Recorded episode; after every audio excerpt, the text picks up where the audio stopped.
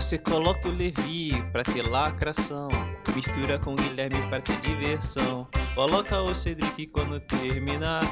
Rada, rada, rada, rada, rada. Venha logo e fique à vontade. Tem muita diversão e muita novidade. Venha logo e fique à vontade. Tem muita diversão e muita novidade. Yeah!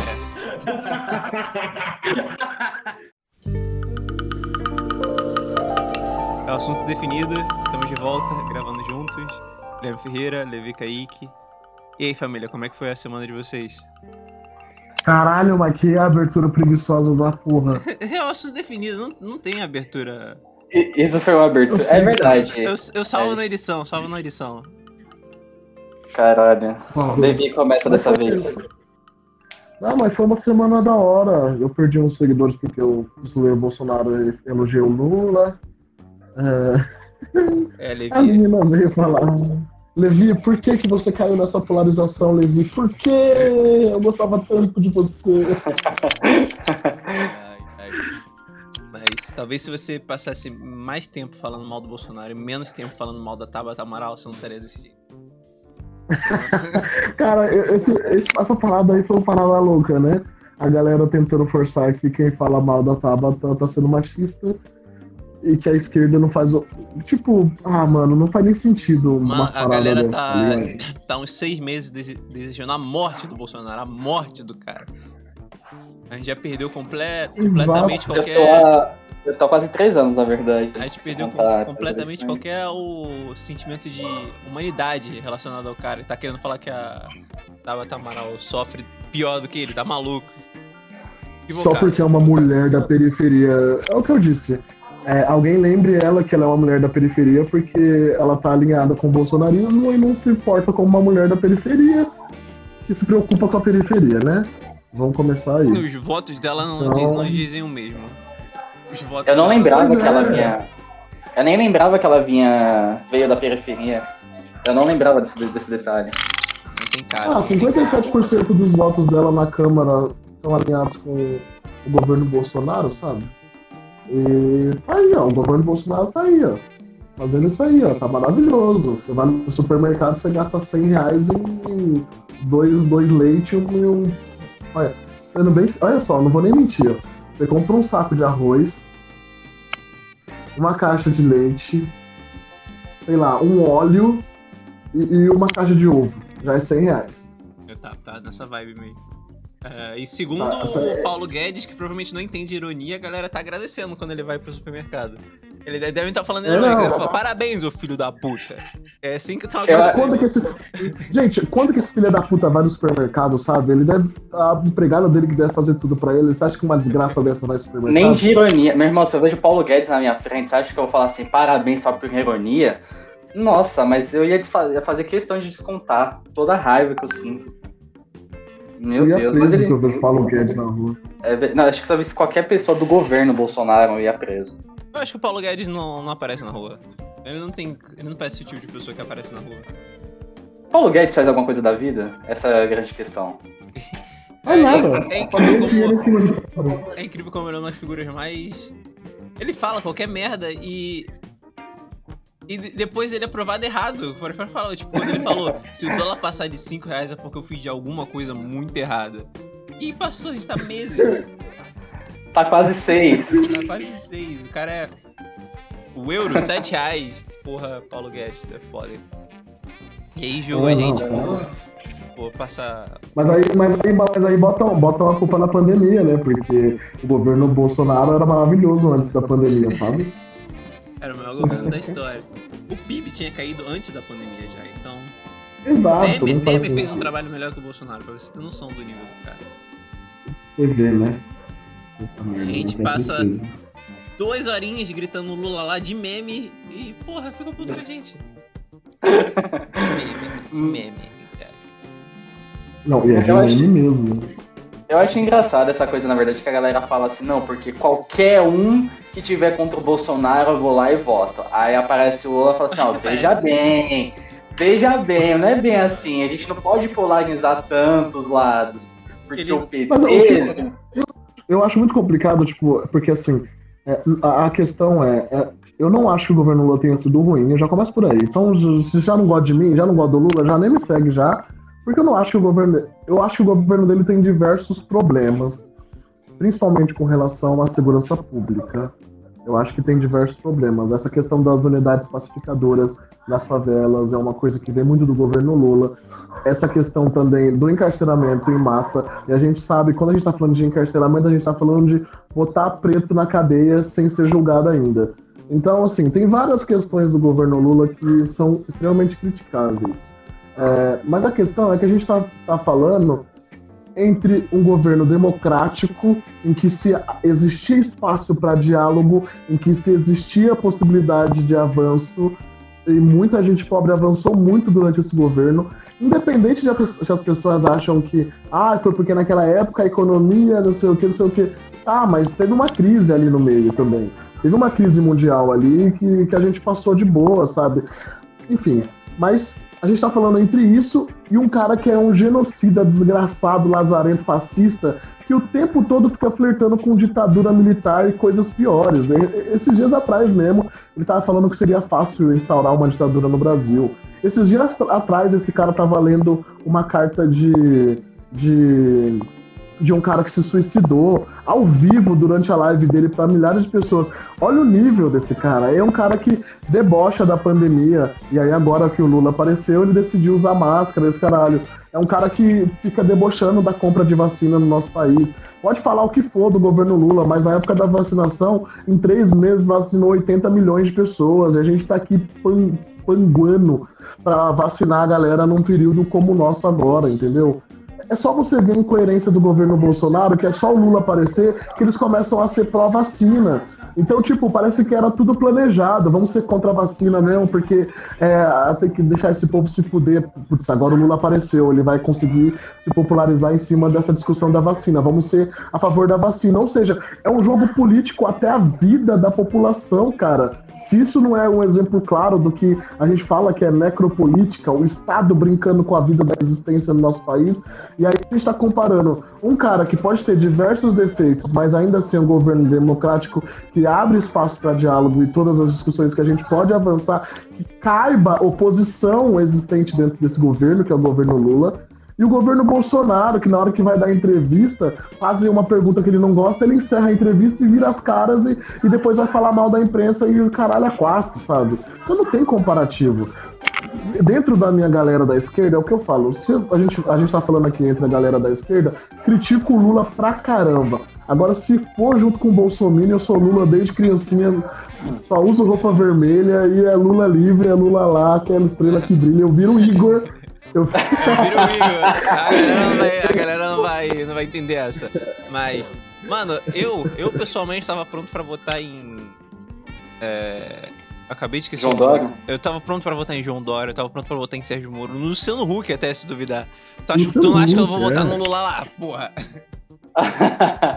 Mas uma dúvida, uma dúvida. Vocês acham que esse jogo político do, do, do Bolsonaro é eficaz? Porque assim, eu só consigo imaginar uma forma muito burra não, não, de fazer um é, jogo. Isso é desespero, porque... isso é desespero.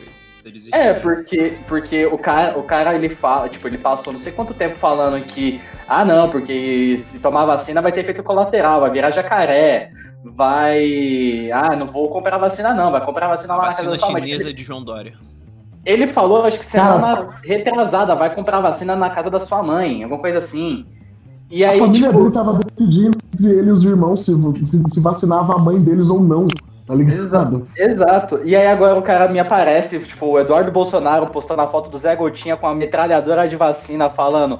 Ah, nossa arma agora é a vacina. Eu fico, mano, alguém consegue comprar esse discurso? Porque, tipo, eu, eu, não, eu cara, eu, eu, fico olhando isso e penso, não, não é possível. Não é possível que alguém vai olhar e vai falar assim, nossa, realmente, ele sempre apoiou a vacina. Tipo. Mas você quer, você quer ver alguém vai comprar isso? Hoje, domingo, dia 14 de março de 2021, tiveram vários protestos e passeatas e carreatas ao redor do Brasil a favor do governo Bolsonaro, inclusive alguns pedindo a volta da ditadura. Então, é, esse povo compra qualquer bosta, literalmente, que o Bolsonaro cagar. Sabe, se o Bolsonaro falar que a tese dele é, é eficaz contra o Covid-19, esse povo vai fazer fila para comprar, para passar na cara. É. É, teve o pastor Valdomiro lá que ele falou que tinha uma plantação de feijão, que o feijão dele era era eficaz contra a Covid, aí a galera foi atrás. Se eu não me engano. Eu fui atrás. Eu Por conta do Cedrinho que o Ministério da Saúde teve que fazer um artigo falando que não era eficaz. Eu vou ser o próximo. Já saiu outro, né? tá... Outro ministro da Ah, saúde. Perdemos um pessoal- outro. Pazuzu, saiu. Segue o líder, segue o líder. O Brasil que mais perdeu o Ministério, o Faz Ministério da. Saúde durante a pandemia. Segue o líder. O, o gov- o governo Bolsonaro teve vai ter mais ministros da saúde do que anos de governo, cara. É inacreditável. Vai ser o quarto É. ministro da saúde e não terminou o governo dele ainda. Inacreditável. A gente tá, e a gente tá no meio de uma pandemia, isso que é o pior, né? Você ficar trocando. De... Porque assim, vamos parar. o- Qual que é o problema? Pra galera entender qual que é a problemática de você ficar trocando de ministro da saúde. Além da incompetência desses ministros que não fazem porra nenhuma, você tem um ministro novo, ele é um chefe de todo um gabinete que organiza todo, todos os subordinados dele, tem toda uma organização, um jeito de trabalhar. Essa transição de um ministro para o outro, você perde um tempão de transicionar, para todo mundo entender a forma de trabalho do novo ministro, enfim. É isso. A gente está perdendo tempo enquanto a gente está matando com coronavírus, coronavírus, com coronavírus quase duas mil pessoas por dia. Estamos Então lá. é esse o problema. Cada dia é valioso e a gente tá perdendo, vai, ter, vai perder tempo com transição, com novo modo de trabalho. E sabe-se lá quem que vai ser o novo desgraçado que vai entrar no, no- no Ministério da Saúde, se não vai ser um outro negacionista pior que o Pazuzu, se vai ser um especialista de bosta nenhuma, igual o Pazuzu era especialista de, de, de, de logística e tava mandando vacina pro estado errado, cara. O cara é especialista em logística e mandou um lote de vacina pro estado errado. Sabe? Ah, é- é surreal, cara. E a gente tá nas piores semanas agora, nas piores semanas da pandemia inteira, com mais gente morrendo, mais gente sendo infectada É um recorde novo a cada dia, basicamente, né? a cada dia. A gente tá pior, a gente E- conseguiu ficar pior do que os Estados Unidos. É a única coisa que evitava a gente da vergonha máxima é que a gente tava um pouco melhor que os Estados Unidos durante toda a pandemia, a gente finalmente ficou pior que eles. Porque lá eles já estão vacinando. É, só que é, é, mas é importante lembrar que os Estados Unidos tem mais de 100 milhões de habitantes é, do mais. que o Brasil. Acho que é 113, não é? 115, não sei, uma coisa assim. Algo assim. E. Pô, a Gabi já foi vacinada. A Gabi que já participou de, até de assuntos indefinidos, já, já tomou duas doses. E É, eu vi ela A postando Gabi, não foi? A- a Gabi tem nossa idade, gente, pra vocês terem ideia. A Gabi tem nossa idade. Ela é uma imigrante e, é- e tem a nossa idade e já foi vacinada. Eu imagino que eles devem ter uma fila lá que os imigrantes devem ser os últimos né, a vacinar. E ela já foi vacinada, enquanto aqui as pessoas com 60 anos ainda acho que nem começaram a vacinação. Não, minha, né? avó, não. minha avó de 90 tomou uma. Uma, só a primeira. É, minha avó tem 80 e. Minha avó tem 80, 84, ela já tomou uma dose, ainda não tomou a segunda, e meu pai tem 60 e 65 e ele ainda não tomou nenhuma dose. Então, é, é importante a gente lembrar também como que acontece isso, né? As empresas estavam loucas para vender vacina para o Brasil, porque o Brasil é um dos países com mais, maior população e o coronavírus estava vindo forte aqui. Então, era comum que o governo né, tivesse muito interesse nas vacinas. Entraram em contato com o governo Bolsonaro, o governo Bolsonaro cagou para a maioria dessas farmacêuticas e não é, reservou os seus lotes. O que aconteceu? Outros países pegaram esses lotes. E assim, quando a gente fala que é bom você reservar, é porque não é assim, você perde 60 milhões de doses hoje e amanhã esses 60 milhões de doses vão estar disponíveis para o país. Tem um tempo de produção. Você pede hoje, vai vir lá para junho, enfim. Era para o governo Bolsonaro ter comprado essas doses de vacinação há muito tempo. Sabe, desde agosto, setembro do ano passado já era para ter comprado. Não comprou, decidiu começar a comprar agora. A gente só está tendo vacinação porque alguns estados tomaram a frente, como o governo é, do, do Dória aqui em São Paulo começou a tomar frente e comprar suas doses em conjunto, né? Sem falar que mesmo antes disso, a gente pode voltar até atrás, quando juntava, juntaram-se os países para começar é, a produzir as vacinas, o governo Bolsonaro não se uniu ao consórcio de países para começar a produção e desenvolvimento das vacinas. Então a gente já ficou atrás lá nesse momento. Se a gente tem um presidente que é negacionista, gera todos esses problemas. Até o final do ano era para o país inteiro estar vacinado. E eu acho que até o final do ano nós não vamos estar com o país inteiro vacinado por causa desses problemas do governo Bolsonaro. Talvez o estado de São Paulo esteja, talvez alguns outros estados estejam, mas o país inteiro não, por causa desses problemas do governo Bolsonaro. Política gera tempo para ser gerado, tem negociação, tem tempo de produção. E a galera não pensa um pouco nisso. Aí fica nesse argumento, né? Não, mas o governo Bolsonaro ontem solicitou não sei quantos milhões de vacina para. Vai vir daqui 3, 4 meses, gente. 3, 4 meses de 2 mil pessoas morrendo por dia, façam as contas, sabe? Façam as projeções. É, é, é absurdo a gente ter que lidar com esses problemas atualmente, porque o governo Bolsonaro estava negando isso tudo antes. Que o Lula entrasse como é, possibilidade de candidato antes, né? Porque daí eu acho que o Bolsonaro se movimentaria mais.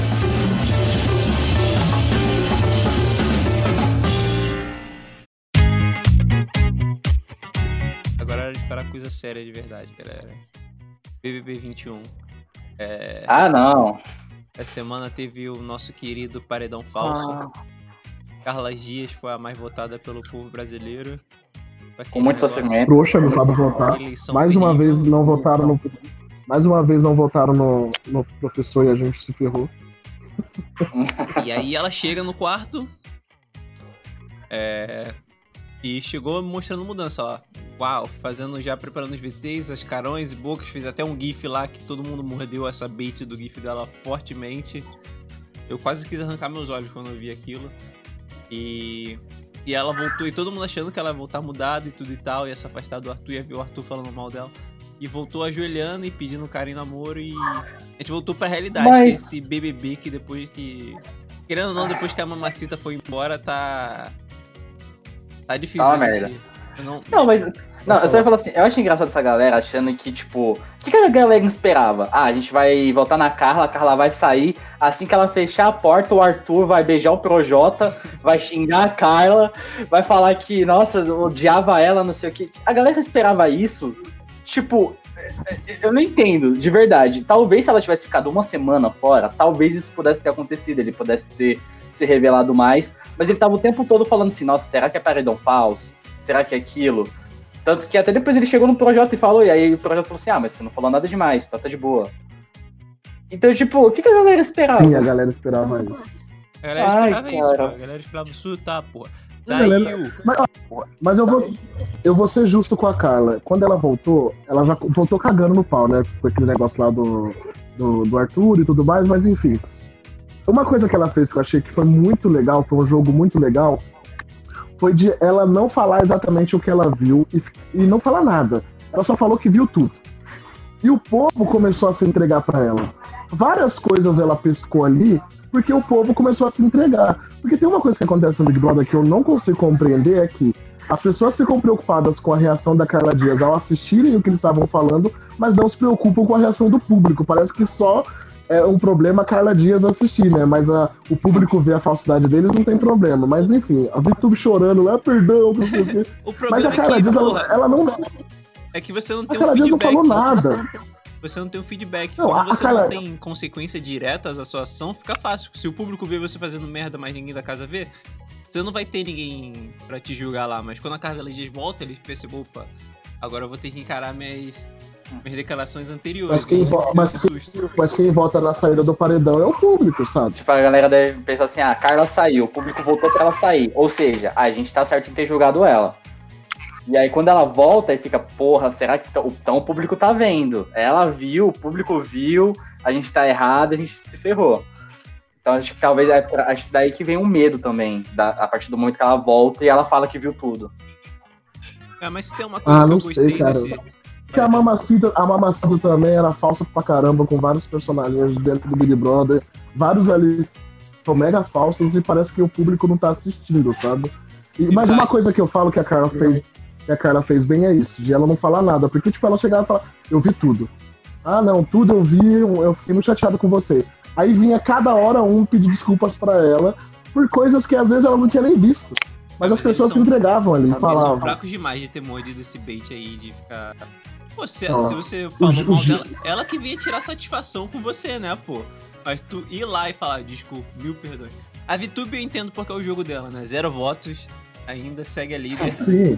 A VTube eu entendo, mas o resto a galera sentiu foi bobo, foi bobo. Ninguém lá é forte da cabeça. O Gil percebeu. O que, o que, você viu, né? Porque ela não viu minha conversa com você o quê. Tinha 10 mas, câmeras. Mas, não, é 10... Aí ela falou assim: não, eu vi tudo. Não, mas são 10 câmeras, você viu tudo como assim? Ele, ele sacou que ela tava fazendo esse jogo aí. A Mas- Carla e- Dias mas- estava. A Carla Dias estava igual o Zimandias no final de Watchmen. Várias televisões assim. Dois, né? Mas depois ela se perdeu, cara. Ela ficou arrogante, as pessoas vindo pedir desculpas pra ela, colocou ela num patamar de arrogância muito grande, o público percebeu isso. Ela começou a achar que a Sarah tava dando em cima do Arthur, que é um. Nossa, cara, eu vi um vídeo hoje Baixou a dela. mamacita. Ela. É, não, baixou a mamacita total. O, o Arthur falando assim. Ela falou assim, ah, que você é difícil, não sei o quê. Aí o Arthur fala assim, é, eu sou assim, tem que rebolar. Eu falei, meu Deus, caladinha, você não tem amor próprio, mulher. Mas é, Jesus amado. mas é bom aqui naquele paredão falso. Diferente de, de edições anteriores, mas nessa ninguém concorrente ao paredão falso era forte de verdade dentro do jogo. Então fica um falso favoritismo, porque a Carla Dias tá se achando, pô, o Brasil Sim. me ama.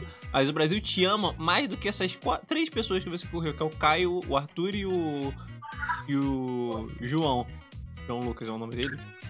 Na verdade, o João Brasil nem Luiz. ama ela. O Brasil, só, o Brasil só queria que ela falasse, que ela descobrisse o que o Arthur É. fez. O Brasil, na verdade, odeia o Arthur. Ela foi pra lá porque o Brasil odeia o Arthur. E aí o Brasil é burro e achou que ela fosse fazer alguma coisa. E ela decepcionou o Brasil porque ela não fez nada e foi lá fazer aquela papelão de se ajoelhar de frente pro Arthur. E agora ela tá sendo arrogante, achando que é a, a principal jogadora do BBB, que é a favorita e os caralho. E tá só se queimando com o público. Quer dizer, na minha opinião, ela já se queimou pro público e agora ela tá se queimando com o pessoal da casa, porque quem vai querer que essa menina, sabe, quem não tinha é, opções de voto, agora vai tudo na Carla, sabe? Eu não acho que a galera vai ficar com muito medo de votar nela, não. Acho que vai votar mesmo, vamos ver o que o público acha. Vota lá e mete pau. E eu acho que ela, eu queria muito que ela saísse nesse próximo paredão.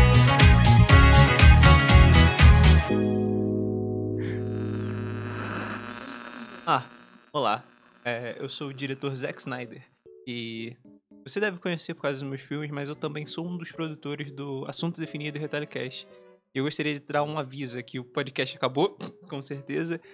E o problema que ocorreu foi, é, na hora da gravação, o programa que a gente usa não salvou as últimas meia hora, onde a gente tinha um papo sobre música, o Snyder Cut, meu filme, as nossas expectativas para o Snyder Cut e várias outras coisas que acabaram sumindo para toda o tempo. Então o podcast da semana ficou mais curtinho, mas eu gostaria de trazer um aviso que semana que vem nós vamos falar, os meninos vão falar sobre o Snyder Cut e, pra quem gosta da Disney, esses filmes de crianças, Falcão e o Soldado Invernal.